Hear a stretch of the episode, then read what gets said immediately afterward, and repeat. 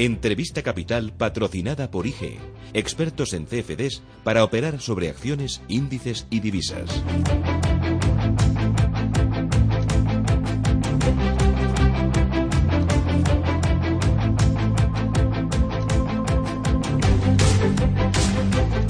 8 y 13 minutos de la mañana, esto es Radio Intereconomía, Capital Intereconomía. Vamos con la tertulia capital. Hoy nos acompaña Gonzalo Garnica. Garnica, ¿qué tal? Muy buenos días. ¿Qué tal, Susana? Buenos días. Oye, que no llueve, ¿eh? No llueve este no año. Llueve, no, no llueve, Qué, qué lástima. No llueve y se ha vuelto a, activar el protocolo anticontaminación en Madrid y ya no se puede circular a más de 70 y no se puede tampoco aparcar. Bueno, ya verás, mañana seguramente igual, ¿eh? Sí, sí. Eso además llegadas las fechas de, vamos próximas a las navidades produce un trastorno enorme a los, a los ciudadanos. Bueno, nos acompaña también Fermín Albadalejo. Fermín, ¿qué tal? buenos días. Muy buenos días. ¿Qué tal tú cómo vas? Algo, algo mejor ya de la gripe. Sí. No, pero todavía te dura, ¿eh? Sí, te, pillaste ahí un, buen gripón, ¿eh? Sí, Bárbaro. Y hoy nos vamos a Asturias. Ah, sí. ¿Qué, ¿qué vais a hacer en Asturias? Pues entregar premios a los jóvenes empresarios de ah. Eh, Confederación Española de Asociación de Jóvenes Empresarios, entregáis eh, premios a los más innovadores, a los más creadores, ¿a, quiénes? A los que a los que mejor han, trabajado este año y a, y a, los que a los que han demostrado bueno pues ser más innovadores también. Me alegro, me alegro. Y nos acompaña David Enche. David, ¿qué tal? Buenos días. Buenos días. ¿Tú qué tal? ¿Cómo vas? Pues yo deseando irme a Asturias también. ¿Ah, sí? Que, sí, que a mí no me han invitado. Yo ah. no soy empresario y no soy joven. Estás, estás invitadísimo, ¿eh? Estás invitadísimo. Hombre, ¿cómo que no eres joven? Si tú eres un chaval. No, lo que pasa es que tengo una apariencia muy juvenil, que es una cosa bueno, eh, hay quien dice por ahí que. Eh, bueno, no, no voy a decir porque si no se. No, no, no, me, muerdo la lengua, me muerdo la lengua. no estaría mal, ¿eh? Podríamos hacer un día el programa desde pues Asturias, ¿no? sí, sí, pues nada, nos vamos para allá, claro. Bueno, en cualquier parte de España, la verdad. Eh, hay, hay que disfrutar. Asturias. bueno, vamos a ir enseguida con los temas que son actualidad, pero antes, si me permitís, voy a saludar a Lorenzo Amor. Lorenzo, ¿qué tal? Muy buenos días. ¿Qué tal? Buenos días. Lorenzo Amores, presidente de ATA, la Federación Española de Trabajadores Autónomos. Eh, desde ATA le habéis echado cuentas al coste que está teniendo esta deriva secesionista y tengo entendido que 40 eh, autónomos diarios se pierden en Cataluña. ¿La cifra es correcta, Lorenzo? Sí, bueno, son los datos de seguridad social. Eh, los datos de seguridad social a final de mes reflejan que la diferencia entre el 30 de septiembre y el 31 de octubre hay 1.259 autónomos menos, lo que viene a reflejar pues 40 autónomos menos al día. Esto contrasta con la cifra de octubre del año 2016, donde eh, Cataluña ganó 1.300 autónomos a un ritmo de 43 autónomos diarios.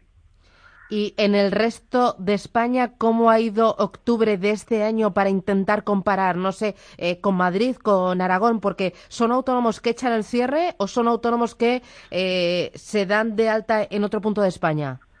Bueno, o sea, hay crecimiento en Canarias, hay crecimiento en País Vasco, hay crecimiento en Madrid. O sea, eh, piénsese que en Madrid, por ejemplo, pues el crecimiento fue de 2.370 autónomos en Canarias más de 600 autónomos, exactamente lo mismo en el País Vasco, es decir, ha habido comunidades que han crecido y otras que han bajado, por ejemplo, contrasta también con que Baleares, después de la eh, temporada turística, que ha sido importante este año, el año pasado hubo 2.700 autónomos menos, este año 3.300, es decir, pero lo de Baleares es algo, eh, es algo lógico. Lo que más contrasta en Cataluña es que el número de nuevas altas de, de autónomos baja en torno a un 5% y el número de baja un 20%. El pasado año hubo 11.000 nuevas altas, este año hay 10.700. Eh, el año pasado hubo 10.000 bajas y este año ha habido más de 12.000 bajas. Esto refleja que hay menos iniciativas emprendedoras y hay más cierre de negocio.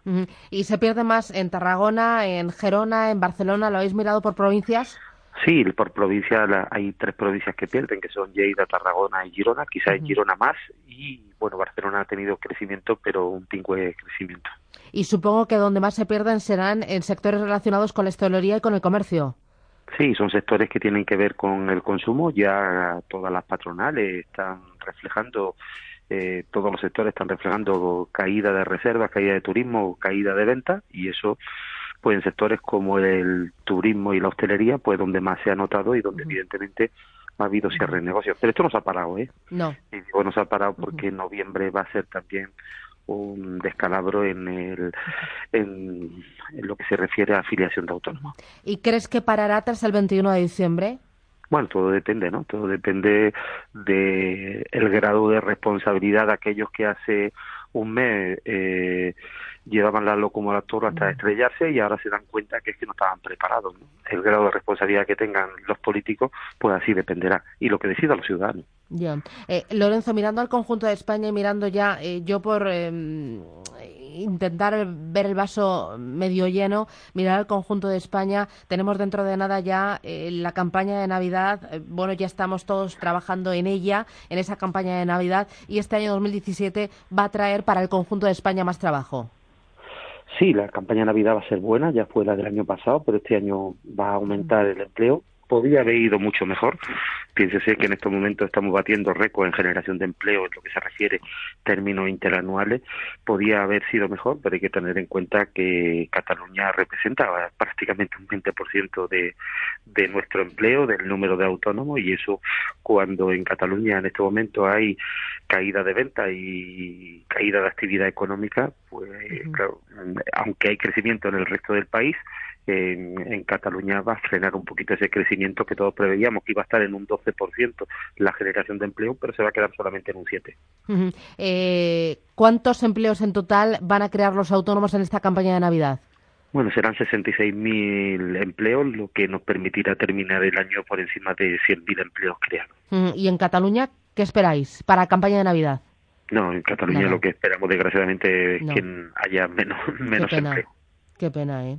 Qué bárbaro. Menos empleo con, con, respecto al pasado año, evidentemente. Uh -huh. Oye, ¿y, ¿y, sabes, Lorenzo, de ese autónomo, de ese empleo que crean los autónomos en Navidades, eh, normalmente cuánto eh, empleo se mantiene durante el resto del año?